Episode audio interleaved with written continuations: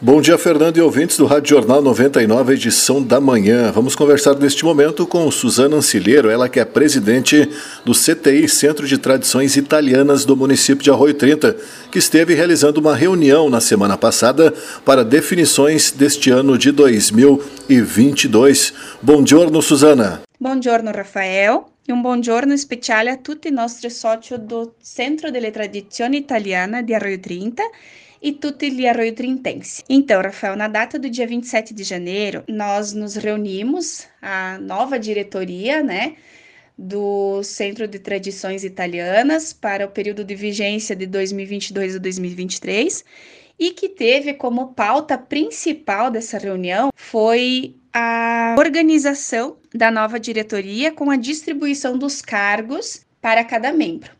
Então, a diretoria ficou alinhada da seguinte forma: presidente eu, Suzana Cilheiro, como vice-presidente, então, Juliar Manente, primeiro tesoureiro é o Nelson Piroli, segundo tesoureiro é a Lucice Vidini, primeira secretária Elis Renata Manente, segunda secretária é Renata Manente, e os membros do conselho, que são César Altenhofen, Giliardi Paganini, Vilmar Miotelli, Helena Araldi e Raquel Gemé. É, nesta mesma ocasião, a gente já aproveitou também para alinhar algumas ações que nós temos ideia de desenvolver em 2022. É, então, já pudemos nessa, nessa oportunidade já esboçar algumas, algumas ações importantes que algumas novidades que virão por aí no ano de 2022. Nesse primeiro encontro, como adiantei anteriormente, pudemos pré-definir algumas atividades para este ano de 2022, considerando que essas ações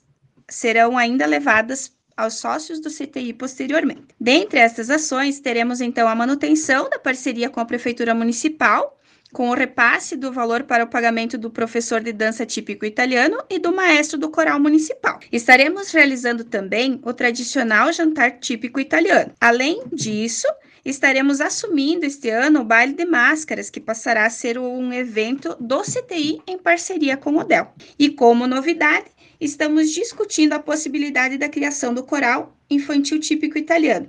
Esta ação está voltada para que desde pequenas nossas crianças sintam amor e possam difundir a nossa cultura. Então, quanto aos grupos, tivemos uma parada no ano de 2020, é, por conta da pandemia, e um período de 2021, sendo que em meados de 2021, com as novas liberações do governo do estado, conseguimos voltar a fazer os ensaios dos grupos de dança infantil e adulto e os ensaios do coral.